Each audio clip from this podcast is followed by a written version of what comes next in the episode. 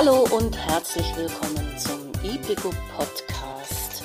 Heute bin ich in Schleswig bei der BEM Akademie und äh, ich spreche mit Klaus Leuchter über seine Arbeit im ersten Teil und im zweiten Teil mit Finja Jebens. Finja. Hallo Klaus, du bist seit vielen Jahren in Sachen Prävention, Gesundheit und Reha unterwegs und hast im Laufe der Zeit viele Projekte und Erfahrungen zu diesem Thema zusammengetragen. Aktuell bist du Leiter der BEM-Akademie innerhalb des Vereins zur Förderung der betrieblichen Eingliederung, also ESA e.V. ESA steht für Eingliedern statt Ausgliedern. Erzähl doch mal vielleicht noch mal ergänzend etwas zu dir und welche Ziele ihr bei ESA verfolgt. Ja, ich war früher in der Krankenversicherung tätig und ähm, habe im, in der Zeit auch viel im Bereich Gesundheitsprävention, so, okay. Gesundheit und Prävention wollte ich sagen. Okay, okay, okay. ähm, ja, zu, zu tun gehabt, ähm, habe mich 2004 äh, ganz intensiv mit dem betrieblichen Eingliederungsmanagement beschäftigt. Das hängt mit meiner Vorerfahrung zusammen. Ich habe vor nunmehr 30 Jahren ungefähr den Handwerkerfonds Suchtkrankheit e.V. Ähm, ins Leben gerufen und ähm, seitdem beraten wir Betriebe, ähm, also vorwiegend äh, kleine Handwerksbetriebe, ähm, bei der Wiedereingliederung von äh, Suchterkrankungen, äh, vom praktisch ähm, motivieren, in die Therapie zu, oder Entgiftung und Therapie zu gehen und dann eben zur Wiedereingliederung. Weil das so erfolgreich läuft, auch in Betrieben, in denen durch die Suchterkrankungen schon Konflikte waren, habe ich gedacht, ähm, das muss bei anderen Krankheiten auch gehen und das betriebliche Eingliederungsmanagement ist dafür faszinierend vom Gesetzgeber offen formuliert. Ähm, der Betrieb hat Gestaltungsmöglichkeiten. Es ist nicht so festlegend wie viele Arbeitsschutzbestimmungen äh, formuliert. Ähm, mit der Freiheit muss man was gestalten können. Das ist so der Hintergrund gewesen, wie ich zum BEM schon sehr früh ähm, dann gekommen bin. Wir hatten damals auch ein Team mit zehn Sozialpädagogen und Sozialpädagogen als Gesundheitsberatung in der Krankenkasse und haben uns dann ähm, qualifiziert zum Disability Manager. Ähm, das gesamte Team auch, mhm. ähm, das war schon ein Novum im Bundesgebiet, also da, eine Krankenversicherung zu haben. Ja, ähm, das war, können wir das irgendwie verordnen, 2009 oder 10 oder ähm, nein, das äh, muss schon 2006 oder 2007 gewesen sein, ah, in der Zeit schon. Okay. Mhm. Also, ähm, Sozusagen die ersten Disability Manager. Dann. Ja, so, also ziemlich, ziemlich zu Beginn. Und das, das war auch über den Kontakt zur Deutschen Gesetzlichen Unfallversicherung. Ähm, ich habe dort mitgewirkt in den äh, bundesweiten Gremien zum äh, Disability Management. Und dadurch habe ich viel gelernt, viele Verbindungen bekommen, auch die ich später in der Arbeit nutzen konnte. Äh, mit diesen Vorerfahrungen ähm, habe ich mich dann 2008 entschieden, äh, aus der Krankenversicherung auszusteigen und möglich wurde das durch das Angebot ähm, des Sozialministeriums in Schleswig-Holstein, ein Projekt äh, mit einer Laufzeit von drei Jahren zu machen für Handwerksbetriebe ähm, in Schleswig-Holstein zur äh, Information über BEM und Unterstützung bei der Durchführung. Äh, dazu haben wir nach dem gleichen Muster wie bei dem Handwerkerfonds einen neuen Verein gegründet. Das Besondere ist, ähm, dass in den, beim Handwerkerfonds auch alle Kreishandwerkerschaften in Schleswig-Holstein Mitglied sind und diese Arbeit unterstützen. Die Kreishandwerkerschaften sind in den Kreisen vor Ort. Über die Innungen werden sie getragen. Ähm, und an diese Stelle richtet sich im Allgemeinen ein Handwerksbetrieb seiner Frage, wenn es ein Problem bei ähm, Personalen gibt. Und hier haben die etwas sowohl bei dem Suchtbereich, ähm, wo sie dann verweisen konnten sozusagen an eine äh, Stelle, die wir selber geschaffen haben, eben den Handwerkerfonds.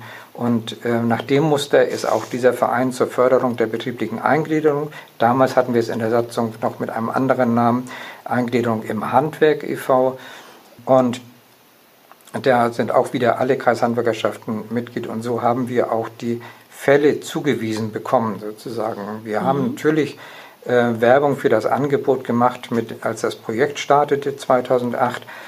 Aber es kam eben auch viel über die Fragen der Betriebe bei den Kreishandwerkerschaften, wenn sie einen Fall zum Krankheits, äh, Fragen zu einem Krankheitsfall haben. Es waren ja in der Regel keine Fragen, äh, wie jetzt das betriebliche Eingliederungsmanagement zu organisieren ist, sondern die haben erstmal ein Problem mit einem kranken Mitarbeiter. Ja, klar. Mhm. Ja, so ähm, mein Werdegang in das BEM hinein sozusagen. Mhm.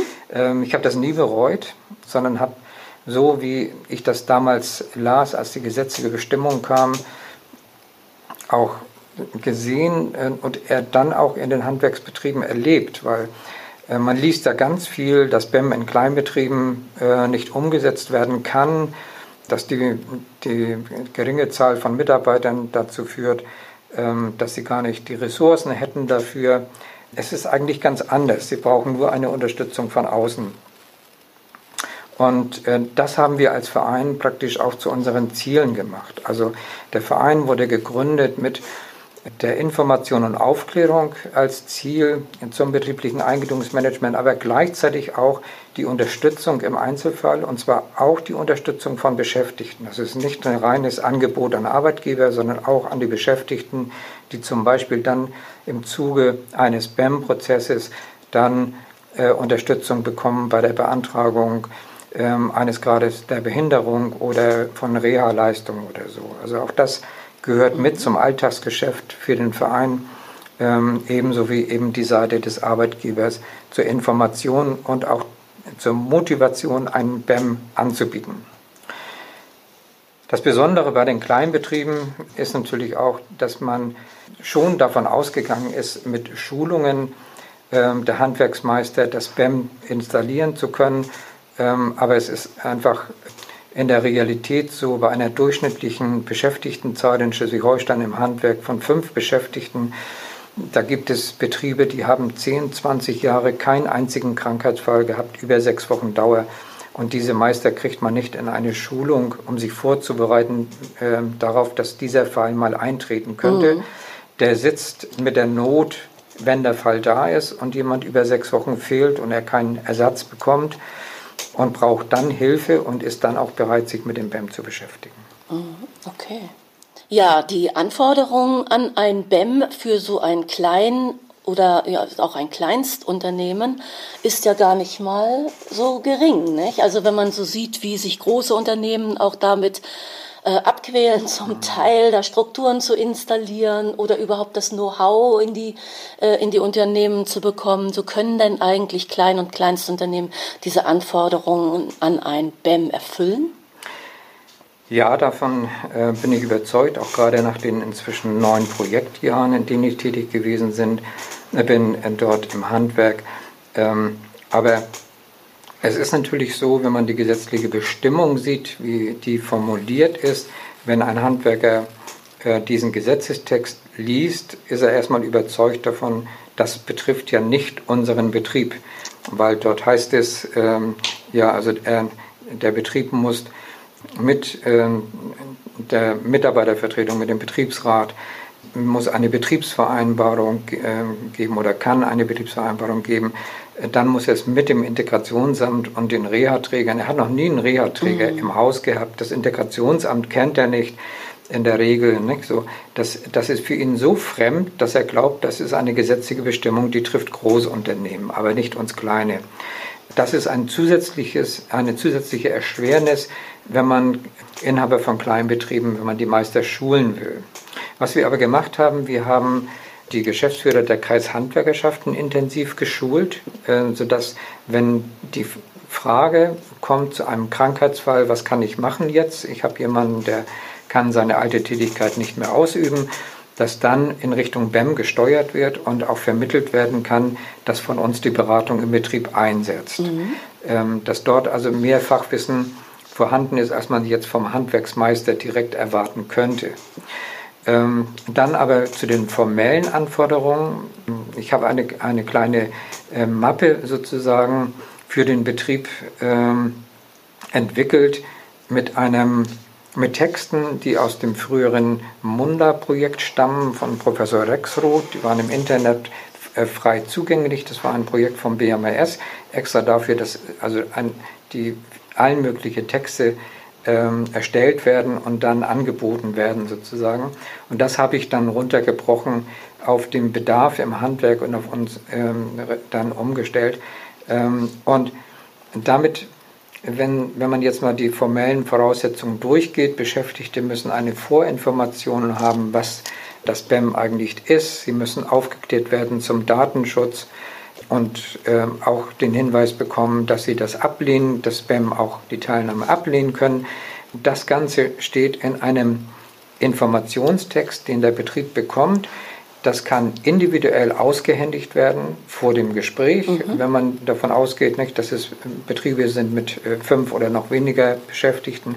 Es kann aber im Betrieb auch äh, am schwarzen Brett ausgehängt werden, damit die Beschäftigten insgesamt informiert sind, dass sie angesprochen werden, wenn sie länger als sechs Wochen krank sind. Das nächste ist die Zustimmungserklärung. Ähm, die dann von dem Infotext nochmal getrennt eben den Beschäftigten ähm, vorgelegt wird bei Beginn des BEM-Gespräches, dass die einverstanden sind damit ähm, und damit diese Aufklärung, die gefordert wird vor dem BEM, auch tatsächlich äh, erfolgt und äh, auch dokumentiert ist.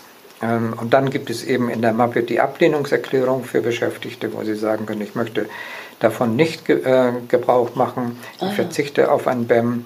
Äh, und noch ein DIN A4-Blatt sozusagen, wo Stich, in Stichworten festgehalten werden kann, was ähm, vereinbart wird für die Zukunft. Äh, umfangreicher ist diese Mappe nicht. Und das sind nach meiner Überzeugung für Klein- und Kleinstbetriebe die Mindestvoraussetzungen, die da sind. Mhm, also okay. man, äh, ich habe schlechte Erfahrungen gesammelt in den Kleinbetrieben, gerade jetzt ähm, aus den äh, Jahren davor beim Thema Sucht, wenn man einen Leitfaden mit 90 Seiten mitnimmt, dem Handwerksmeister in die Hand drückt keiner, und ne? sagt, hier haben Sie einen Leitfaden, da können Sie alles für diesen äh, Umgang jetzt mit Ihrem Mitarbeiter nachlesen und der blättert einmal und sagt, soll ich 90 Seiten lesen? Also teilweise wird man dann äh, durch die Situation auch, weil die in Zeitnot sind, weil die Auftragslage recht hoch ist, äh, glücklicherweise auch im, im, Handwerk, aber es sorgt ja auch für Beschäftigung dann und Motivation, auch Fachkräfte zu halten. Aber äh, wenn sie dann damit konfrontiert werden, so etwas äh, zu lesen, dann werden sie manchmal schon aggressiv, so von der Abwehr her. Ist ja auch eine Überforderung. Das, ist eine das muss man so zu. Also für den Suchtbereich haben wir einen Leitfaden entwickelt ja. ähm, mit Partnern auf Bundesebene in der Federführung vom Fachverband Sucht ähm, der wirklich lesbar ist, auch mit, ähm, ich glaube, unter 20 Seiten. Also das ist äh, etwas, und das kommt auch gut an. Also das ist eine Größenordnung, was der Handwerker auch annimmt. Wie kommt man an diesen Leitfaden ran? Äh, kann man den bei euch bestellen oder ja, gibt es den im er, Internet? Ist er vergriffen? Ähm, gibt es zum Download im Internet, ähm, aber ähm, also die Restexemplare habe ich hier auf Lager. Also noch sind genug da. Wenn Anforderungen kommen, könnt ihr auch hier bestellt werden. Okay, weil dieser Podcast bundesweit gehört ja. wird, mhm. kann ich aber dann in die Show Notes rein, ja, also in, in, in genau. die, Informations, ja. äh, die Informationen dazu reinschreiben, wo Sie das runterladen können. Ne? Okay, prima. Mhm. Und äh, was, wie sieht das mit der Mappe aus, von der du gesprochen hast? Das ist ja, diese Mappe ist zusammengestellt äh, äh, für deinen Beratungsbereich hier in Schleswig-Holstein. Ja, ja. Den kann man, können sich dann Schleswig-Holsteiner Klein- und Kleinstbetriebe hier bestellen oder nicht? Also wir stellen die Texte auch zur Verfügung. Ähm, das ist, äh, wir stellen sie nicht ins, ins Internet. Äh, das hat aber ähm, Ursachen, wo uns ein Jurist äh, gesagt hat, also da gibt es immer Leute, die das Haar in der Suppe suchen und dann äh, deswegen ist es, steht es da nicht zum Download, aber äh, bei individuellen Anforderungen stellen wir die Texte auch zur Verfügung. Genau, die können hier anrufen und sagen, ey, ja. äh, oder kommt vorbei oder ja, schickt uns ja. so eine Mappe zu. Das geht. Ja. Wir geben dann auch äh, eure Kontaktdaten dann nachher mit rein mhm. in diese Show Notes. Okay. Äh, wenn ihr jetzt die kleinen Unternehmen beratet, mit welchen Voraussetzungen, also was erwartet euch da, was seht ihr da im Grunde genommen und mit welchen Stolpersteinen ist zu rechnen, mhm. äh, dass die das BEM auch gut durchführen können? So was ja. konkret tut sich da ähm, auf? Also erstmal ähm, das fängt an bei dem Beratungsgespräch. Man muss sich dann schon Gedanken machen, ähm, wo führen wir das überhaupt? Also gerade wenn es mobile ähm, Firmen sind, die teilweise nur auf Baustellen arbeiten und dann äh, gar kein ordentliches Büro haben, gerade bei Kleinstunternehmen gibt es ja, also das muss organisiert werden, das muss man vorher auch sich überlegen, ähm, dass man das im Blick behält, wenn man so einen Termin abmacht. Darf ich nochmal dazwischen fragen? Und ihr, äh, wir sprechen jetzt von, ihr äh, beratet die äh, Geschäftsinhaber ja. oder die BEM-Fälle, also, die Betroffenen? Also beides ja. Mhm. Ähm, in der Regel sieht es so aus, dass es ähm, über die Vermittlung über die Kreishandwerkerschaften oder weil Betriebe sich direkt melden, ein telefonisches, ähm, längeres äh, Gespräch gibt ähm, über das, was jetzt vorliegt, was getan werden muss. Mhm. Äh, dann versuche ich einen Termin zu vereinbaren, in dem schon der oder die Beschäftigte äh, zum BEM-Gespräch auch kommt.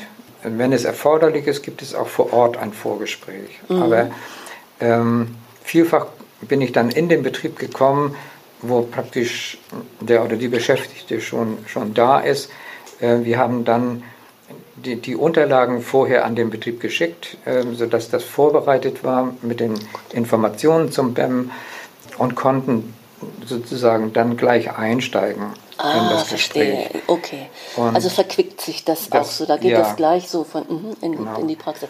Du hattest vorher ja auch mhm. gesagt, dass das BEM in den Kleinstbetrieben erst dann ein Thema wird, wenn schon ein konkreter genau. Fall vorhanden ja. ist. Und von daher gibt ja. es da dann äh, oft so eine Überschneidung, ne? dass man zum einen den genau. Arbeitgeber informiert und dann gleichzeitig auch ein Gespräch mit anbietet für den Betroffenen. Okay. Und das Besondere an den Kleinbetrieben ist, dass es ein engeres Verhältnis zu den Beschäftigten gibt und dass ein, bei den äh, Meistern, Betriebsinhabern ähm, schon eine, eine Sorge um den einzelnen Mitarbeiter auch spürbar ist. Also mhm. diese Gespräche laufen äh, überwiegend in einer Atmosphäre, wo wirklich gesucht wird, wie kann es jetzt irgendwie weitergehen und was können wir tun, selbst in Fällen, wo unter Umständen die Erkrankung so schwer ist, dass es absehbar ist, dass eine Rückkehr an den Arbeitsplatz gar nicht möglich ist, sorgen sich dann die, die, sorgt sich die Arbeitgeberseite sozusagen, äh, wie wird sein Auskommen sein? Also ähm, ist es jetzt unvermeidbar, eine Erwerbsminderungsrente zu beantragen? Kann man noch einen anderen Weg gehen. Nicht? Also diese Sorge zu spüren, die tut auch gut, weil dann macht die Beratung auch Spaß. Also zu erleben, dass ein Betrieb jemanden nicht fallen lässt, nur weil die Leistungskraft äh, dann ähm, geringer geworden ist oder ganz weg ist. Also auch solche ähm, Beratungen habe ich gehabt, wo absehbar ist, dass es in den Rentenübergang geht, ähm, wo aber der Arbeitgeber nochmal sicher gehen wollte, dass wirklich alles getan wird und Anträge auch rechtzeitig gestellt werden. Mhm. Und dabei unterstützt ihr auch, also das äh, beim Antragstellen? Ja, mhm. also etwas, was in Kleinbetrieben mh, hm, sehr wenig bekannt ist, wenn eine Ärzte, äh, ernstere Erkrankung äh, eingetreten ist, ähm, auch den Gedanken dann im Kopf zu haben, dass ein Grad der Behinderung beantragt werden kann und dass man dann über den GDB von 30 oder 40 auch eine Gleichstellung beantragen kann mit einem schwerbehinderten Menschen. Diesen Weg sind wir doch recht häufig gegangen, mhm. ähm, wenn es sich aufgrund der Erkrankung abzeichnete, dass äh, eine Chance besteht, ein GDB von 30 zu, zu bekommen. Über die Gleichstellung haben wir dann auch mit dem Integrationsamt Kontakt aufgenommen, um Hilfen für den Betrieb zu bekommen, technische Hilfsmittel. Ähm, da sind ja häufig technische Lösungen gefunden werden worden, die im Betrieb äh, vor dem nicht vorstellbar waren. Mhm. Also die technische Beratung auch durch das Integrationsamt äh, hat dann selbst manchen Handwerker überrascht, dass es da etwas gab, was man dort einsetzen konnte. Mhm. Ähm, und das andere ist eben auch mit einem Minderleistungsausgleich äh, das zu ermöglichen, dass jemand ähm, mit seiner eingeschränkten Leistungsfähigkeit im Betrieb bleibt, praktisch seinen vollen Lohn auch bekommt, äh, aber nicht mehr alle Aus, äh, Tätigkeiten ausführen kann. Dass mhm. dann einige, äh, dass der Arbeitgeber das so umorganisiert, dass er gewisse Arbeiten eben nicht mehr ausübt, aber dafür der Betrieb eben den Minderleistungsausgleich erhält. Und so haben wir über viele Jahre auch äh, Beschäftigte am Arbeitsplatz erhalten in seinem früheren Betrieb. Und das ist dann auch schon auch äh, eine längere Beratung, nicht? wenn man mal die Zeit sieht, wenn ein GDB zu beantragen, das sind ja doch etliche Monate, bis der Bescheid kommt. Und so ist die Begleitung auch entsprechend lange. Und was mich erstaunt hat, gerade bei der geringen Betriebsgröße, dass äh, Betriebe dann so lange das auch aushalten. Also, dass sie nicht vor dem zum Mittel der Kündigung gegriffen haben. Also mhm. dabei muss man wissen, dass eben ein Betrieb mit fünf Beschäftigten, wie der durchschnittliche Handwerksbetrieb, mhm. für den gilt das Kündigungsschutzgesetz nicht. Ah, ja. Früher war dann immer die, äh, der Tipp, wenn die sich irgendwie erkundigt haben, was kann ich machen, langer Krankheitsfall, musst du kündigen. So kannst du ja, hast ja kein Kündigungsschutzgesetz zu beachten. Ähm, deswegen ist auch eine krankheitsbedingte Kündigung ähm, von der juristischen Seite in den Betrieben vielfach völlig unbekannt, weil das ist nie ein Thema gewesen. So. Mhm. Also da wird dann einfach ähm, ohne Angabe von Gründen dann gekündigt. Und das in diesen Jahren zu erleben, dass die Betriebe selber äh, mitgearbeitet haben daran, äh, dass die Beschäftigten ihren Platz behalten haben, auch wenn er verändert war. Ähm, da war, muss ich auch wirklich das Integrationsamt loben, ähm, dass die in so kleinen Betrieben auch ähm, bereit waren, dann zu so individuellen Lösungen auch zu greifen und das zu unterstützen. Das, ähm, auch da, das macht dann auch Freude, wenn das funktioniert und die Arbeit nachher wieder geleistet ist. Ja. Wir haben einen aktuellen Betrieb in einer Tischlerei, wo ein, das ist sogar ein Geselle im Alter von unter 40, da also die bisherige Tätigkeit äh, so nicht mehr ausüben kann, da wurde dann gemeinsam, also erstmal wurde der Grad der Behinderung beantragt, äh, Gleichstellung äh, hat er bekommen und es wurde überlegt, was könnte in einem Betrieb mit insgesamt vier Gesellen dieser Mensch dann machen. Und so kamen wir darauf, dass, die, dass er im Büro die Aufträge von den Kunden bearbeiten könnte und Angebote schreiben könnte. Der Chef hat, äh, arbeitet selber auf den Baustellen mit, der ist also tagsüber unterwegs und wenn Kunden sich melden, dann macht er denen praktisch in den späten Abendstunden ein Angebot, das er dann per Post oder per Mail zuschickt. Eine direkte Kommunikation mit Kunden findet dann eigentlich um die Zeit ja nicht mehr statt. Er kann nicht nachfragen, sondern schickt etwas raus. Und ja. da, so hat er seine Aufträge akquiriert. Und da kam die Idee, er könnte den ganzen Tag im Büro sich mit diesen Aufträgen beschäftigen und dazu müsste er geschult werden, um das ähm, Computerprogramm entsprechend dann auch zu nutzen. Das ist dann auch äh, mit Leistungen, die dann bewilligt wurden ähm, über ähm, die Deutsche Rentenversicherung und über das Integrationsamt, auch alles so ähm, umgesetzt worden. Der hat also jetzt einen Vollzeit-Büroarbeitsplatz, äh, macht die Angebote. Und das Kuriose ist, dass er dadurch, dass er direkt mit Kunden telefonieren kann und nachfragen kann, dann kann er zum Beispiel auch sagen, wenn Sie das jetzt schon machen lassen von uns, sollen wir das nicht gleichzeitig noch machen. Das heißt, die, die, die Aufträge sehen jetzt anders aus und haben so zugenommen, dass dieser Betrieb jetzt zwei neue Gesellen sucht Guck mal und an. einstellen will. Das ist ja also, So hat man aus dieser Notsituation einen, einen kranken Mitarbeiter zu halten, das sogar noch geschafft, dass dieser Betrieb jetzt erweitern kann. Ja, das ist natürlich ein tolles Beispiel ja. für eine geglückte ja. Ja, Eingliederung. Toll. Ja, Thema Unterstützungsmöglichkeiten. So, also wie ist denn da? Du hast jetzt gerade äh, ganz konkret äh, eine Unterstützungsmöglichkeit, eine Wiedereingliederung geschildert. Ja, das war eine tolle Möglichkeit, wie man die äh, kleinen Betriebe unterstützen kann, ganz konkret unterstützt, unterstützen kann und ähm, was kann man, wo, wohin kann man sich noch wenden, wenn man, du hast das Integrationsamt genannt, die dann auch mit, äh, auch dich dann weiter unterstützen und auch die, die persönlichen, die, die Antragsteller mit unterstützen. Was gibt es da noch an Unterstützungsmöglichkeiten? Also der Gesetzgeber hat ja davon gesprochen, dass die gemeinsamen Servicestellen auch zur Unterstützung ähm, da sind. Ähm, die, die, die, Träger gibt, der, ne? mhm. die Träger der Rehabilitation sind genannt. Nach meiner Erfahrung hat das bisher nicht funktioniert und auch die Gesetzesänderung zum 1. Januar 2018 hat da bisher noch nicht gegriffen. Also bei den gemeinsamen Servicestellen gab es ja ähm, schon ein, eine Richtlinie der Bundesarbeitsgemeinschaft für Rehabilitation und danach mussten die eigentlich auch in die Betriebe gehen und in den Betrieben vor Ort beraten. Äh, das haben aber die Träger in den meisten Stellen äh, nicht ihren, ihren Beschäftigten nicht ermöglicht. Mhm. Ähm, dadurch konnte das nicht umgesetzt werden, weil dieses Zeitkontingent so knapp war. Ähm, nun gibt es die gemeinsamen Servicestellen nicht mehr im Gesetz.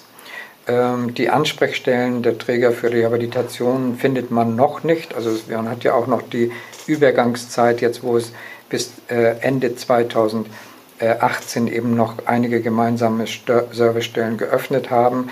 Äh, eine sehr unklare Situation im mhm. Bundesgebiet. Man weiß eigentlich nicht, wie ist die Situation vor Ort. Mhm. Dafür ist aber das Sozialgesetzbuch 9 verändert worden und die Träger der Rehabilitation haben seit dem 01.01.2018 generell die Aufgabe, die Betriebe äh, in den Betrieben zum BEM zu informieren und sie auch bei der Durchführung des BEMs vor Ort zu unterstützen. Das wird nach meiner Wahrnehmung, da kann ich eben nur aus, aus dem hiesigen Umfeld sprechen, das erfolgt nicht. Also Anfragen, auch bei der Krankenkasse zum Beispiel, führen dann auch dazu, dass gesagt wird, da, da haben wir niemanden, da können wir nicht helfen. Und das zieht sich so durch. Es gibt einige Veränderungen, die ich da ganz positiv finde. So haben zum Beispiel die Projekte der, äh, der Unfallversicherung, der Berufsgenossenschaften, die haben schon immer zur Unterstützung der Betriebe Projekte zum BEM ähm, durchgeführt, was sie jetzt anders machen seit 2018, wenn sie jetzt in den Betrieb kommen wegen einer Berufskrankheit oder wegen eines Arbeitsunfalles. Dann fragen sie, ob es Probleme zu BEM-Fällen gibt, äh, auch die nicht in deren Zuständigkeitsbereich mhm. fallen.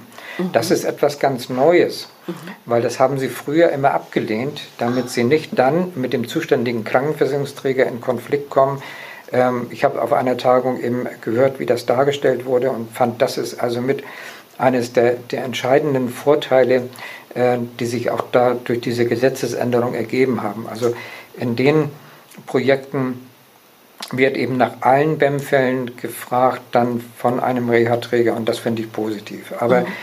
Ähm, zurück zu den Krankenkassen, das sind eigentlich diejenigen, die im BEM-Fall als Reha-Träger die ersten sind, die damit konfrontiert werden, die ähm, mit dem Krankengeld eine Leistung erbringen, die zum Lebensunterhalt ja auch der Beschäftigten dient, die da im Kontakt stehen mit den Beschäftigten, die die Möglichkeit haben, ähm, nach also zumindest Unterstützung anzubieten, zu fragen, ähm, was, was sie da unterstützend tun können.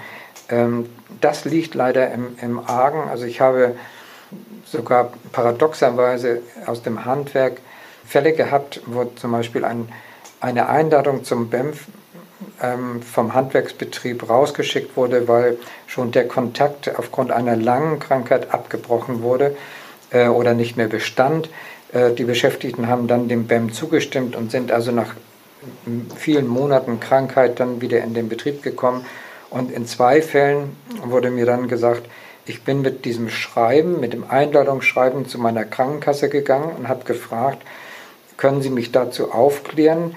Ähm, muss ich an so einem Gespräch teilnehmen? Ähm, mhm. Ist das gut für mich oder äh, können Sie mir da irgendwie helfen? Und beide hatten eine Aussage, ein, eine Antwort bekommen, die völlig identisch war und die mich fast geschockt hat, nämlich ähm, das ist das betriebliche Eingliederungsmanagement. Dafür ist nur Ihr Arbeitgeber zuständig. Damit haben wir als Krankenkasse nichts zu tun. Da können wir Ihnen nicht helfen. Mhm. Also wenn das schon auf die konkrete Frage und das vor Ort, also mhm. das war nicht telefonisch, sondern direkt in eine Geschäftsstelle gegangen. Die mhm. Antwort war, das war ein Armutszeugnis, wenn man sieht, dass seit 2004 im Gesetz steht, dass die Reha-Träger zum ah, BEM unterstützen sollen. Ja, also dann so eine Aussage, damit haben wir nichts zu tun, passt gar nicht. Also das wäre eigentlich etwas, was man organisieren könnte, dass diese die Träger der Rehabilitation, die ohnehin jetzt seit 2018 verstärkt in die Verpflichtung genommen wurden, dass man dort also Unterstützungssysteme für die Betriebe aufbaut. Aber ja. ich sehe noch da also nichts am Horizont, was sich da bewegt. Ja. Okay, das hört sich ja nicht so gut an, weil ja auch durch diesen Wegfall der Servicestellen, die ja damals auch nicht so toll genutzt wurden und so aus meiner Erfahrung äh, wurden sie deshalb nicht so toll genutzt, weil sie einfach nicht bekannt waren, äh, dass es sie gibt, zum einen und zum anderen, wenn man sich dann an sie gewendet hat, dass dann die Angesprochenen von nichts mit Verlaub eine Ahnung hatten. Und dann, das sind so zwei Sachen, da, äh, dann, dann ist das ja. natürlich eine, eine Totgeburt sozusagen. Da wollen wir doch mal hoffen, dass mhm. sich das doch noch in den Strukturen anders entwickelt. Ja, ja. Mhm. Also es, es gibt ja im Bundesgebiet auch positive Beispiele. Also ähm, in Baden-Württemberg zum Beispiel ähm, haben die, die gemeinsamen Servicestellen zum BEM qualifiziert. Und ich habe mal gehört, also ich habe es nicht nachgeprüft, dass es, ob es wirklich so ist, aber habe mal gehört, dass ähm, die sogar zertifiziert wurden als Disability Manager, mhm. die in den gemeinsamen Servicestellen saßen vor einigen Jahren. Und die durften auch rausgehen, in Betriebe gehen. Mhm. Ähm, da war das Bundesland schon bundesweit führend in Baden-Württemberg. Ähm, alle anderen Bundesländer haben eigentlich die Chance vertan damit. Mhm. So. Ähm, es gibt aber durchaus auch dort Ausnahmen und wir haben zum Beispiel in Schleswig-Holstein eine Servicestelle, ähm, in Rendsburg, die bundesweit auch ähm, als leuchtendes Beispiel dasteht. Also der Mitarbeiter hat immer äh, freie Hand auch gehabt. Im, Bei welchem Träger angesiedelt? Das ist die Deutsche Angestelltenkrankenkasse, äh, die DAK, die ihm ermöglicht hat, auch die Zeit so zu nehmen, wie er sie für die Fälle braucht. Bei anderen äh, Trägern war es immer so, dass die nur ein bestimmtes Stundenkontingent hatten und äh, dadurch auch ihre, ihren eigenen Einsatz sozusagen zurückschrauben mussten. Und ähm, das ist dann einfach nicht zielführend. Aber ansonsten wäre das eigentlich das System, wo man Unterstützung aufbauen könnte, mhm. weil die Reha-Träger ja alle letztendlich auch von den Kosten eines langen Krankheitsfalles betroffen sind ja. und, und äh, Leistungen müssten, äh, aufbringen müssen und dadurch auch ein Eigeninteresse haben müssten, dass mhm. sie mit dem BAM ähm, eine Krankheitszeit auch verkürzen können und die Wiederaufnahme von Arbeit ermöglichen können. Das muss man allerdings auch verinnerlicht haben. Das muss man, daran muss man glauben, wenn man daran geht. Mhm. Und da scheint es immer wieder dran zu haben, mhm. ähm, dass einfach die Vorstellung, dass man über dieses BAM tatsächlich Krankheitszeit verkürzen kann, äh, nicht vorhanden ist. Mhm. Und der, der schöne Begriff des äh, kreativen, kooperativen Suchprozesses, der macht das ja eigentlich deutlich, ne? wenn Professor Kote davon spricht, den findet man ja heute sogar in den Urteilen des Bundesarbeitsgerichtes, das dann sagt, äh, da ist kein kooperativer Suchprozess durchgeführt worden und äh, deswegen scheitert eine krankheitsbedingte Kündigung.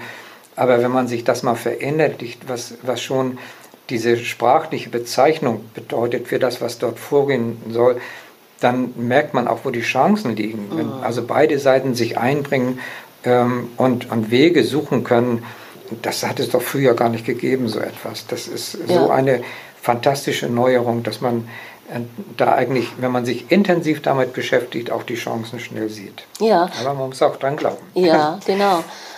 Gibt es einen Weg, wie man diesen Glauben stärken kann, beziehungsweise dass man das irgendwie populärer macht, dass man die Krankenkassen oder die, insgesamt die Sozialversicherungsträger stärker dazu motivieren kann, äh, das auszubauen, das besser mhm. anzubieten? Hast du eine Idee? Ja, also ein Beispiel ist ja, ähm, um fürs BEM wirklich Stimmung zu machen, die Verleihung der BEM-Prämie.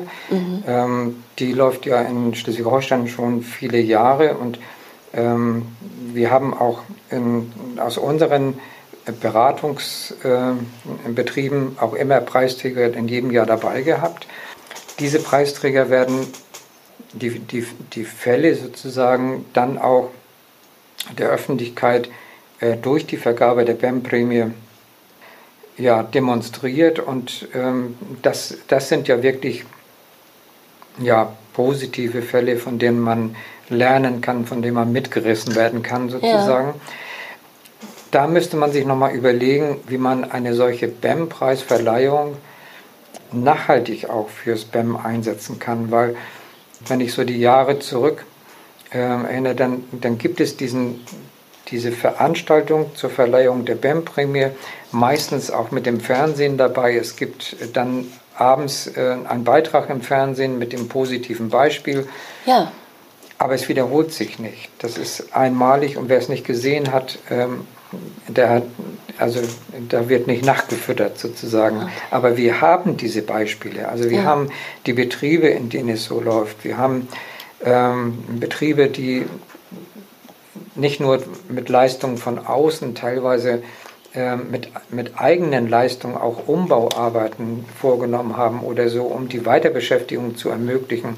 Und das lohnt sich einfach, diese Fälle immer wieder zu zeigen. Und dazu müsste man eigentlich Mittel und Wege finden, damit es nicht nur bei der einen tollen Preisverleihung äh, bleibt und der entsprechenden Öffentlichkeitsarbeit, sondern dass das äh, dauern wird. Wir haben sie auf unserer in Internetseite stehen. Mhm. Ähm, da haben wir dann die Mitschnitte äh, aus den Fernsehbeiträgen, für die wir bis heute Jahr für Jahr Geld bezahlen, dass wir die veröffentlichen dürfen. Die stehen auf unserer Internetseite. Man kann sich dann ähm, das okay. ansehen. Und bisher war es auch so, dass dieses Fernsehen meistens in einen Kleinbetrieb gegangen äh, ist, um äh, dort ergänzend zu der Berichterstattung über die Feier der Preisverleihung dann ein praktisches Beispiel aus dem Betrieb zu, zu senden. Und das sind häufig dann die Kleinbetriebe auch gewesen, ah. gerade kleine Werkstätten. Und ähm, wie gesagt, das haben wir auf der Internetseite auch mit, mit Beispielen. Und ähm, das lohnt sich einfach, die auch mal anzusehen. Das machen wir auf alle Fälle, dass wir diese Links auch nochmal äh, mit aufnehmen in die, ja. in die Zusatzinformationen hier zum Podcast. Mhm. Das ist eine tolle Sache. Ja, ich weiß auch, dass in Hamburg das ähnlich gemacht wird, dass äh, das Hamburg Journal dann diese Prämierungen mhm. wirklich gut begleitet, auch das Hamburger Abendblatt und dass das auf alle Fälle erstmal dann die ähm, das stärkt, die, äh, also die Nachfrage stärkt. Übrigens ein Kuriosum da mal am, äh, am Rande. Äh, wir haben mal vor vier, fünf Jahren, als ich noch in der Beratungsstelle Handicap in Hamburg war, gab es eine bundesweite Diskussion zum BEM und zur Unterstützung von BEM. Und da hat äh, unsere Kanzlerin, Frau Merkel einmal in, äh, in einer öffentlichen Bekanntmachung äh, zwei Sätze zum BEM gesagt und unsere Beratungszahlen sind unendlich in, in, die Höhe geschnellt. Also da kann man mal sehen, was von populärer mhm. Stelle aus, also was da mhm. passiert, wenn, wenn da wirklich ein Wille ist, das zu stärken. Ne? Das ist schon bemerkenswert. Ja, toll. Vielen Dank erstmal, Klaus. Äh, diese, also das wäre ja vielleicht ein Ansporn, unseren Ministerpräsidenten Günther, ja. Ähm, der ja im Moment auch viel von den Medien äh, gefragt ist, äh, mal für Spam zu gewinnen. Das ja, ja, ich bin ja da äh, überhaupt der Meinung, dass das BEM so populär werden sollte, dass jeder selbstverständlich, wie er informiert ist über die äh, Möglichkeiten von Arbeitslosengeld oder Möglichkeiten äh, im, also von Krankengeld, so selbstverständlich sollte er wissen, dass es ein BEM gibt. Ne? Also jeder ja. Mitarbeiter in den Unternehmen. Wir arbeiten dran, unter anderem auch mit diesem Podcast. Ja. Okay. Erst bis hierher vielen Dank, lieber Klaus. Vielen Dank für deine Zeit und für, deine, für dein vieles Wissen dazu und äh, dass du das mit uns geteilt hast. Dankeschön. Dankeschön. Ich habe dann Klaus Leuchter, wie jeden meiner Gesprächspartner, Partnerinnen, nach seiner Sicht auf die Qualifizierungs, auf den Qualifizierungsbedarf von BEM-Verantwortlichen, von BEM-Beraterinnen gefragt und hier ist seine Antwort darauf. Klaus, Du bist ja der Leiter der BEM-Akademie hier in Schleswig-Holstein Und ähm, es geht immer wieder äh, auch in dem Podcast hier darum, und das ist auch mein Interesse, immer wieder herauszufinden, äh, aus welcher Perspektive, welche Weiterbildungsqualifizierung, welche Qualifizierung angeboten werden sollte, um einen Berater gut ausgerüstet zu haben, eine Beraterin gut ausgerüstet zu haben. Was sollte eine BEM-Beraterin wissen zu einem, zu einem ja, ähm, also natürlich geht es einmal um die Rahmenbedingungen des BAM, ähm, Fragen des Datenschutzes, äh, Organisation im Betrieb, ähm, bis hin zu, dem, zu der Durchführung des, des BAM-Gespräches. Ähm, das Oberste wäre aber, dass dieser Ko der Gedanke eines kooperativen Suchprozesses so vermittelt werden kann, dass ähm, an dem BEM ähm, aus voller Überzeugung mitgewirkt wird. Wenn man das schafft, dann mhm. haben diese Organisationsfragen innerhalb eines Betriebes eine untergeordnete Bedeutung. Mhm. Also das ist viel wichtiger zu wissen, dass man tatsächlich über das äh, BEM es schafft, äh, Krankheitsfälle zu verkürzen, Krankheitszeiten für den Betrieb zu reduzieren, Kosten zu sparen, ähm, gerade die organisatorischen Fragen führen immer im Kopf bei vielen Menschen, dass erst alles erstmal Geld kostet mhm. und dass BEM eher teuer ist und für den Betrieb vielleicht ja dann auch gar nichts bringt, weil die Vorstellungskraft fehlt. Also diese Überzeugung zu erzielen, dass es sich lohnt, mit dem BEM ähm, im Betrieb auch zu arbeiten, das, das halte ich ähm, für wichtiger als die reinen organisatorischen Fragen, die man natürlich auch an vielen Stellen nachlesen kann und ähm, mit einem Buch gut ausgestattet ne, kann man auch tätig werden. Das, aber die reine äh, theoretische Beschäftigung damit reicht nicht, äh, um wirklich mit einer solchen Überzeugung auch dann im Betrieb tätig zu werden. Und deswegen nochmal Stichwort kooperative ähm, Suchprozess. Mm, mm. Und kooperativ heißt mm. dann, man müsste in einer Ausbildung äh, so die handelnden Akteure alle an einen Tisch bringen. Das heißt also nicht nur jetzt in deinem Fall, du bist ja in Klein- und Kleinstbetrieben unterwegs, also auch viel in Handwerksbetrieben, sondern man müsste dann auch mal so im Einzelfall versuchen, Reha-Träger, Sozialversicherungsträger mit ins Boot zu holen. Das wäre dann, das wären dann die kooperativen Akteure, die da sind. Oder wie ist das? Ja, ein, einmal geht es natürlich um die betrieblichen Akteure, die mhm. ähm, ja in größeren Einheiten ja doch ähm, nicht nur ein BEM-Team unter Umständen bilden, sondern auch wer insgesamt am BEM-Verfahren irgendwie eingebunden ist. Das sind dann nachher doch eine ganze Anzahl von Personen, die zu schulen sind. Wenn man das in Schulungen noch kooperieren oder verbinden könnte mit mhm. einer Beteiligung von Reha-Trägern, die unter Umständen mitlernen und gleich Unterstützung anbieten, das ist eine Idealvorstellung. Ähm, das wäre natürlich, natürlich äh, schon toll, wenn die sich öffnen würden und dafür auch Zeit äh, investieren und so etwas mitmachen würden. Aber mhm. betriebsintern so äh, Überzeugungsarbeit zu leisten. Und ähm, auf einer meiner Folien habe ich also äh, ein Zitat aus einer Zeitung, weil als ich das las, es hat mit dem BEM überhaupt nichts zu tun. Da hat sich jemand, weil ihm mit 66 Jahren langweilig wurde, der hat sich einen, einen modernen Anhänger gekauft und, und bietet äh, den Transport von Pferden an und äh, beschrieb dann, äh, dass er mit diesem fremden Pferd, das er jetzt irgendwo abholen soll und dann fahren sollte, er macht auch Transporte durch ganz Deutschland. Ähm, dass er manchmal zwei Stunden investiert, weil es kommt für ihn überhaupt nicht in Frage, irgendwie mit der Peitsche zu schlagen und, und das Pferd in den Anhänger zu bringen. Und ähm, also man kann ja ohnehin Führungskräfte mit Pferden schulen. Das ist ja auch schon seit vielen ja. Jahren auch bekannt, dass so etwas mhm. ganz erfolgreich läuft. Aber hier hat er so, ohne dass er so etwas kannte, äh, das so beschrieben, wie er da rangeht und versucht also ein Pferd zu motivieren, auf den Anhänger zu gehen. Und er hat ein Pony, das gerne auf dem Anhänger mitfährt. Und eine seiner entscheidenden Sätze waren, als ich das las in der Zeitung, wo ich gedacht habe, das bringe ich in meine BEM-Seminare ein, dass er sagte, er war ganz umgehauen davon, von dieser Erfahrung, dass in dem Moment, wo das Pony vorangeht auf den Anhänger, das Pferd, das vor dem sich gesträubt hat, gerne folgt. Und zusammen stehen sie dann auf dem Anhänger und das Pony macht auch lange Fahrten gerne mit. Mhm.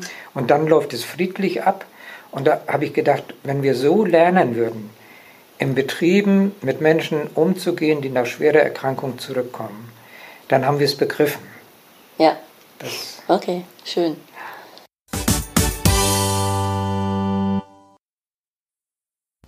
Ja, der zweite Teil meiner Gespräche in Schleswig bei der BEM Akademie, äh, den habe ich geführt mit Finja, Finja Jebens und äh, Finja ist eine Berufseinsteigerin.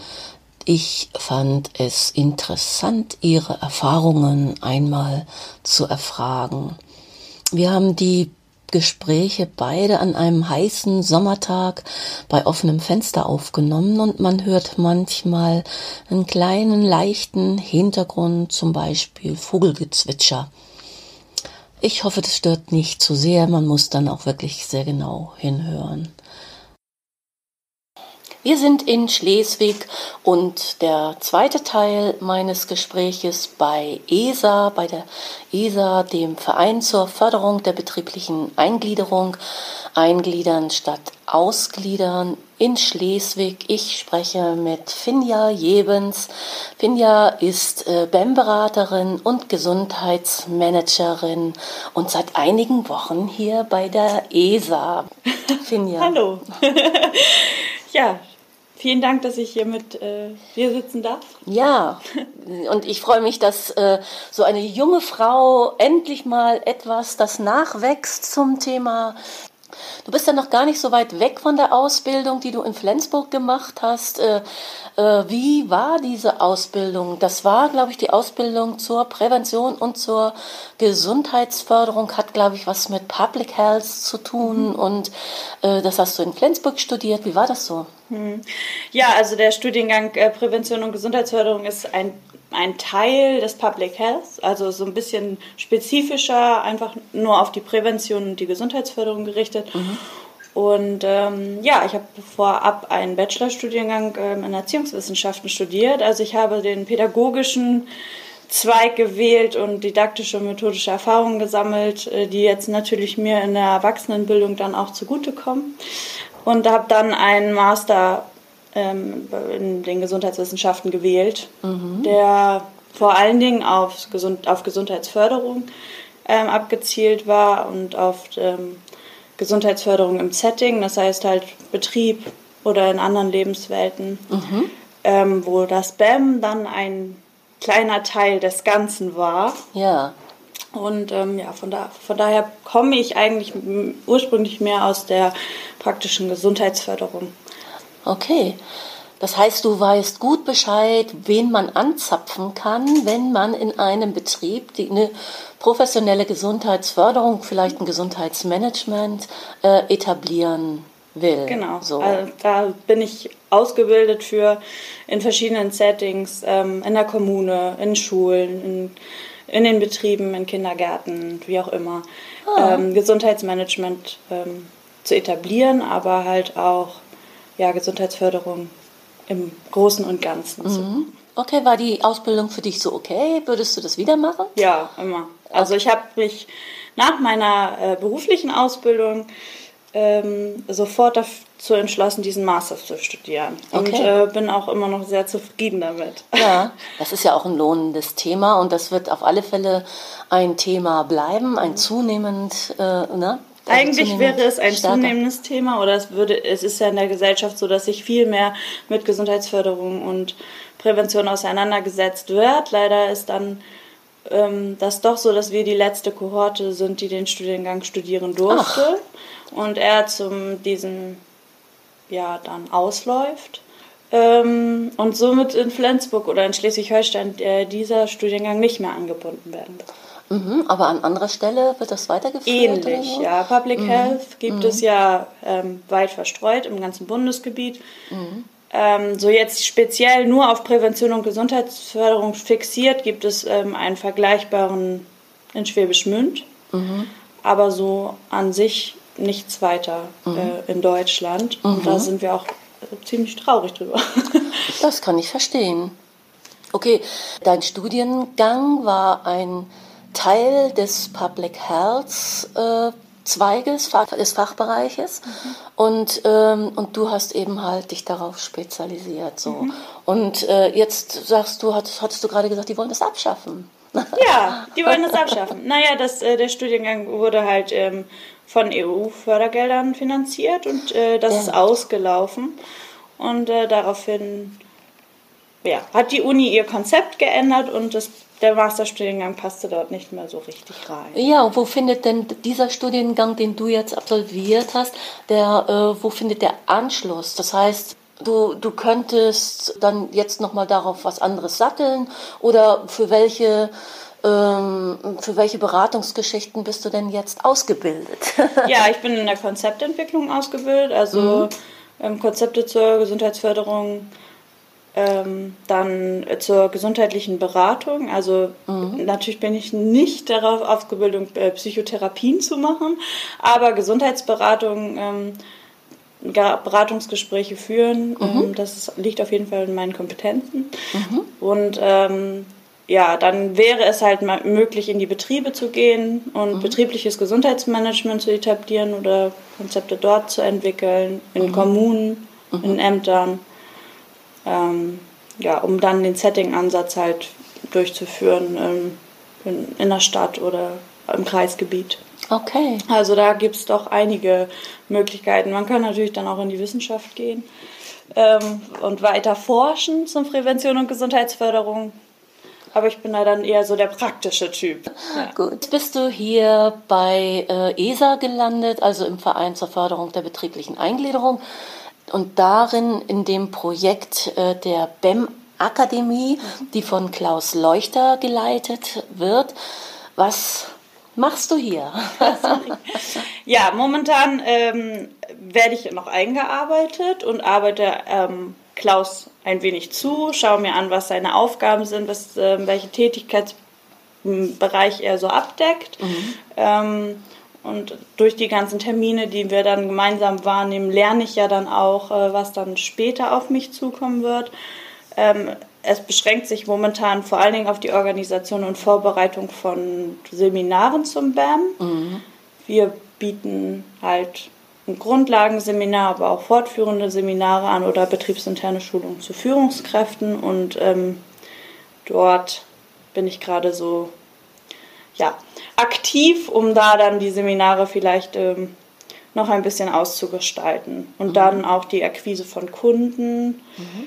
Ähm, nebenbei erarbeite ich immer noch Maßnahmen, um den Bekanntheitsgrad des BAMs, aber auch der BAM-Akademie ein wenig zu steigern. Also was können wir machen, um Werbung zu machen für uns, aber auch einfach für die Sache an sich. Mhm. Ähm, dann wer so aus dem BAM-Bereich kommt, der hat meistens auch... Äh, ja, Feuer gefangen für das Thema und mhm. ähm, umso wichtiger ist es, dass auch alle anderen so den Funken bekommen, dass der Funke überspringt und alle ähm, die Chancen und Möglichkeiten für Spam halt ja. mitbekommen. Das, ja, genau, dass es das Spam gibt, zum einen und zum anderen, dass es sich lohnt, dafür eben äh, sich einzusetzen. Ja, ja genau. toll. Ja, da bist du jetzt am Anfang und äh, so wie ich dich jetzt hier so sehe, wird das bestimmt, wird das noch ein Feuerwerk. ja, wir, wir schauen mal, wie es weitergeht. Du bist jetzt seit Wochen hier dabei und gab es da für dich überraschende Erkenntnisse bis jetzt, wo hast du gesagt hast, oh, das hätte ich mir jetzt während des Studiums so gar nicht vorgestellt. Äh, das ist ja interessant oder gab es da irgendwie also ich habe ähm, während des Studiums sicherlich vom BAM-Prozess gehört und auch was, was, was es beinhaltet. Ähm, allerdings war es nur ein kleiner Teilbereich meines Studiums und ich habe dann nebenbei durch Fortbildung mich mit dem, ähm, mit dem mit der Reha an sich und auch mit dem BAM noch weiter beschäftigt. Mhm. Für mich erstaunlich war dann doch, dass trotz der Fortbildung oder des Studiums ich einiges halt auch einfach in der Praxis noch nicht wusste. Theoretisch mhm. hat man viel Input bekommen, aber die Praxis ist dann doch nochmal eine ganz andere. Mhm. Und so fehlten mir zum Beispiel die Erkenntnisse, die aus den Sozialversicherungen kommen. Also mhm. auch so, oder Grad der Behinderung, ähm, Mindestausgleich, mhm. Gleichstellung, mhm. so, also was. Also das, das sind so, das ist für mich Neuland und da muss man sich dann halt jetzt auch erstmal ähm, reinarbeiten, ähm, wie wird das beantragt, welche Erfahrungen ähm, mhm. sind schon hier vorhanden, ähm, wie man am besten zu seinem Ziel kommt. Also das sind äh, Sachen, wo ich halt einfach noch viel dazulernen kann. Ja. Und äh, das war dann doch etwas überraschend, weil ähm, ich gar nicht darauf gekommen bin, dass das ja auch dazu gehört. Also so die Zusammenhänge, ja. ähm, die kriegt man halt im Theoretischen nicht so mit. Und wenn man dann plötzlich mitten in der Praxis steht, dann, dann merkt man schon, was da alles noch dranhängt. Das ist konkret dann, ne? Genau. Also es muss dann, es müssen dann eben Anträge ausgefüllt werden und, und, und, und an wen schicke ich das dann und solche ganz praktischen Praktisch. Sachen. Genau. Das ist ähm, wie in der Schule. Also man wird in der Schule kriegt man nicht mit, dass man oder wird einem nicht beigebracht, wie man eine Steuererklärung schreibt. Und äh, wenn man dann aus der Schule rauskommt, äh, wird man damit konfrontiert. Und so ist es jetzt bei mir auch. Ich komme aus der Uni und werde äh, konfrontiert damit, wie ich dann Anträge schreibe und mit der Bürokratie ähm, ja. klarkomme. Sind denn bei dir da noch so Weiterbildungsmaßnahmen geplant, dass du da so ein bisschen stärker dich orientieren kannst? Äh, ja, also wir hatten schon mal darüber geredet. Erstmal habe ich ja noch ein ähm, kompaktes Wissen an meiner Seite. Also ähm, mit Klaus habe ich ja jemanden, der genau weiß, äh, wie der Hase läuft nach so vielen Jahren im Geschäft. Und äh, da bin ich auch ganz froh, dass man dann auf das Wissen und die Erfahrung zurückgreifen kann. Ansonsten habe ich auch meine Kollegen, die jetzt schon länger ähm, in der Thematik drinstecken und die man dann auch erstmal fragen kann, um so Grundlagen zu bekommen, aber auch so mhm. ist es sicherlich dann nochmal machbar, mhm. ähm, vielleicht einfach mal eine Schulung mitzunehmen. Mhm. Um da noch ein bisschen das Wissen zu vertiefen. Ja, weil ich weiß, das Integrationsamt bietet da ja äh, auch immer wieder so Schulungen an, die ganz preiswert sind dann auch. Mhm. Du hast jetzt noch nicht so viele Erfahrungen gesammelt, das ist ganz klar, und bist gerade dabei, dich zu orientieren in dem ganzen Feld. Äh, gibt es da Dinge, die du ganz besonders gern machst? In meinem, in meinem Job? Ja? Machst du lieber Akquise oder möchtest du lieber die, also äh, dass die Verknüpfung mit der Akademie, mhm. die, du, äh, die du da ja hast, also Schulungen, Konzepte für Schulungen, ist das so dein Schwerpunkt? Ja, oder? also ich bin schon ein ziemlich ähm, aufgeschlossener und äh, vielredender Mensch, von daher ist so Akquise mit Kunden auch meins. Ich telefoniere sehr gerne, aber ich stehe dadurch, dass ich diesen pädagogischen Background habe, auch sehr gerne vor Menschen und äh, gebe mein Wissen weiter und ich freue mich sehr darauf, wenn die Seminare beginnen, dass ähm, man mich dann vorne stehen sieht und ich dann anfangen kann, da noch weitere Erfahrungen zu sammeln.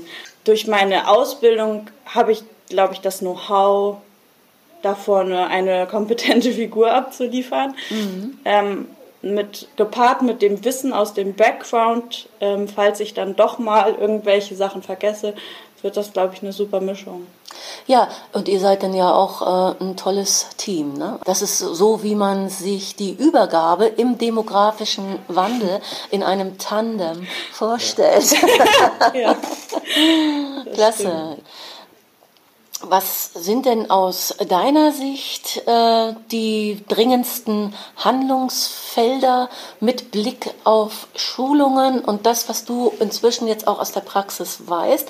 Was sind so die dringendsten Handlungsfelder, wo ihr euch bewegen solltet mit der BEM-Akademie? Mhm. Auch vielleicht sagst du auch noch mal was äh, zur Zielgruppe, die ihr hier habt. Äh, wen, wen sprecht ihr eigentlich an? Ja, in erster Linie sprechen wir ja Führungskräfte und BAM-Beauftragte, mhm. Personaler an. Mhm. Ähm, für mich in den letzten Wochen ein sehr wichtiges Thema ist so die Informationsweitergabe an Arbeitnehmer. Mhm. Also ähm, auch Werbung zu machen dafür, was sie für Chancen haben, äh, wenn sie zum BAM eingeladen werden, dass das dass das BEM für sie geschaffen ist, um nach ähm, längerer Fehlzeit oder nach einer längeren Krankheitsphase auch wieder arbeitsfähig zu werden. Und ähm, da sehe ich so die Handlungsfelder im Ganzen in, in dem BEM mhm. in der BAM-Disziplin einfach da noch ein bisschen aktiver zu werden und vielleicht noch Maßnahmen zu entwickeln, die dann halt die gesamte Bevölkerung ansprechen. Mhm. Die BAM-Experten, wie ich sie auch zum Beispiel im vierten BAM-Forum in Berlin kennengelernt habe, die wissen das alles. Mhm. Ähm, aber wenn man mal in den Umkreis schaut, bei mir jetzt auch im Freundes- oder Bekanntenkreis, was machst du da? Also das ist so, ja, also ich erstmal so ein bisschen Aufklärungsarbeit leisten. Und ich mhm. glaube, dass das unglaublich wichtig ist, nachdem das BAM jetzt schon seit 14 Jahren im Gesetz etabliert ist, da jetzt noch weiter voranzuschreiten, damit es auch wirklich ein Erfolg wird. Mhm. Ähm, es ist toll, wenn die Arbeitgeber das wissen, mhm. aber es ist noch besser, wenn die Arbeitnehmer es auch einfordern können. Mhm. Ja, super. Und mhm. ähm, ja, da sind wir gerade am schauen, wie wir da am besten ansetzen können. Toll. Das Spam populär machen, da mache ich glatt mit. Ja. okay.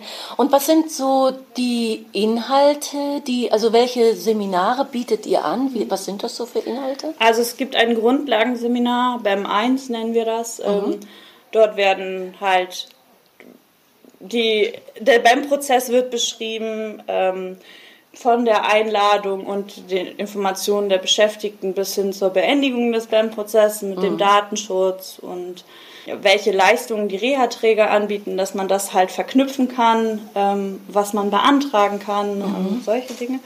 Und dann gibt es äh, fortführende Seminare zum BAM-Gespräch richtig führen, also Kommunikation, mhm. ähm, eventuell auch mit wertschätzender Mitarbeiterführung Mitarbeiterführung, weil das ja irgendwie Hand in Hand geht. Wenn ich äh, wertschätzend mit meinen Mitarbeitern umgehe und äh, vernünftig mit denen kommuniziere, lauf, läuft das BAM und mhm. sonst läuft es halt einfach nicht. Und ein, als anderer Punkt gibt es dann noch die psychischen Erkrankungen und ah, Sucht. Ja. Okay. Da wir ja aus dem Suchtbereich kommen durch den Handwerkerfonds. Mhm. Ähm, ja, ist das auch nochmal ein Thema, auf das wir uns spezialisieren. Ja, habt ihr die Termine für diese Veranstaltungen auf der Webseite oder? Ähm, sie werden dort draufgestellt. Wir sind gerade am Planen. Also die ersten ähm, Seminare fangen im September an. Äh, wir möchten gerne in ganz Schleswig-Holstein ähm, auftreten und äh, so für jeden Kreis vielleicht so zwei Standorte oder so haben, wo wir dann auch immer mal wieder hinkommen. Mhm. Ähm, für 2019 läuft die Planung auch bereits und dann hoffen wir, dass äh, wir bald schon die Termine rausgeben können, mhm. um dann ja, dass alle auch ordentlich planen können, die Fortbildungen 2000 und äh, bei uns vorbeikommen oder beziehungsweise zu unseren Seminaren kommen. Ja, super. Das äh, läuft an, glaube ich. Ich wünsche euch dafür viel Erfolg. Dir noch Vielen weiter Dank. einen guten Start hier. Man kann das noch so sagen. Und wir bleiben ganz sicher in Verbindung. Liebe ja, das Finja. hoffe ich. Vielen lieben Dank. Gerne. Ist dir vielleicht, das ist jetzt äh, so ein Break, äh, ist dir sonst noch was wichtig, was du darüber hinaus äh, zum BEM sagen möchtest? Ähm, auch nochmal so zu dieser ähm, Aufklärung. Mhm. Ich habe ja nun eine berufliche Ausbildung gemacht äh, als medizinische Fachangestellte und das war 2010, also sechs Jahre nachdem das Gesetz des BAMs ja schon vorhanden war. Mhm. Und trotzdem habe ich nie etwas darüber gehört. Mhm. Und ähm, als ich mich halt äh, auf dieses Interview ein bisschen vorbereitet habe, ist mir aufgefallen, dass das auch nochmal so ein Ansatzpunkt wäre. Also all die, die jetzt eine berufliche Ausbildung machen, sind halt Arbeitnehmer im Endeffekt, mhm. wenn sie fertig sind. Und das ist unglaublich wichtig, dass man neben WIPO und Englisch und Sport, was man alles in der beruflichen Ausbildung dann ja auch noch mitvermittelt, auch einfach ähm, ihnen diese Chance vermittelt und ihnen sagt, Mann, falls irgendwann mal sowas sein sollte und vielleicht auch erst in 40 Jahren, dann habt, dann gibt es das Spam. Mhm. Ähm, ja, und wenn das dann sich durch alle Berufsausbildungen so durchziehen würde, hätten wir schon eine Menge Leute erreicht ähm, mit dem schönen Konzept des Spams. Das sehe ich auch so. Tolle Idee. Ja, Fenja, ich habe dann noch die Frage, du hast ja jetzt das Studium hinter dir und äh, was würdest du denn aus deiner jetzigen Sicht auf das Studium, was würdest du dir wünschen, was da noch äh, stärker betont werden sollte oder was da noch mit aufgenommen werden sollte ins Curriculum? Ja, wichtig wäre mir ähm, für uns jetzt in dem Studium, des, der, oder dem Studiengang, der leider nicht weitergeführt wird, ähm, war BAM immer nur so ein Randthema. Äh, im ganzen Großen. Und äh, für mich jetzt in meiner Tätigkeit wäre es schon wichtig, äh, BAM noch viel zentrierter zu behandeln. Also auch nochmal ähm, darauf zu schauen, was die Erkenntnisse eines betrieblichen Eingliederungsmanagement ähm, fürs BGM bringen, also fürs betriebliche Gesundheitsmanagement. Mhm. Was können wir daraus ziehen? Wie können wir das BGM dadurch vielleicht noch ähm, besser machen? Und ähm, ja, wie könnte man da noch weiter das vernetzen, dass es ähm, wirklich ein großes Ganzes wird und nicht nur BAM und BGM und irgendwie müsste es zusammenpassen tut es aber manchmal einfach. Es ist ja ohnehin wünschenswert, dass äh, also diese Säulen, wie wir das äh, lernen, äh, äh, dass diese Säulen nicht so statisch sind, dass man erkennt, dass diese Säulen ineinander, dass die miteinander verknüpft werden, auf, müssen auf alle Fälle. Dann würden auch die einzelnen Instrumente wie das BEM, die Gesundheitsförderung und die Arbeits, der Arbeits- und Gesundheitsbereich der, äh, der Schutz, die würden dann äh, stärker miteinander verknüpft werden und sie haben einfach miteinander zu tun. Und die Erfahrungen, die man im BEM macht, kann man dann ja wieder tatsächlich zurückführen auf den Arbeits- und Gesundheitsschutz. Ja und äh, gucken, welches da verändert werden muss und dann mittels der Gesundheitsförderung zum Beispiel, ne, dass äh, da irgendwelche brachliegenden Schätze, die man in BEM erkennt, heben könnte für den Betrieb, für das Unternehmen. Für die Zusammenarbeit mit äh, BGM und Arbeitsschutz ist das auch schon gegeben, also dass man da auch ähm, verhältnisorientiert arbeitet. Und ähm, wie gesagt, die Verknüpfung zwischen BAM und BGM, die fehlte mir da jetzt äh, mhm. im Nachhinein noch ein wenig. Aber äh, vielleicht kann man es dann ja noch besser machen. Das kann man ganz bestimmt. Gucken wir da mal drauf. Vielleicht wirst du ja mal Dozentin an der Fachhochschule Flensburg, also an der Universität Flensburg ist das, mhm. ne? Und dann. Eventuell, genau. aber eigentlich bleibe ich lieber im ESA-Verein.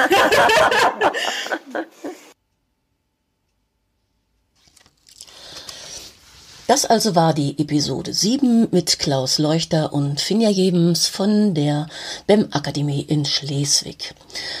Ihre Kontaktdaten und Links, die im Gespräch mit Klaus Leuchter angesprochen waren, finden Sie in den Shownotes äh, auf Podigy.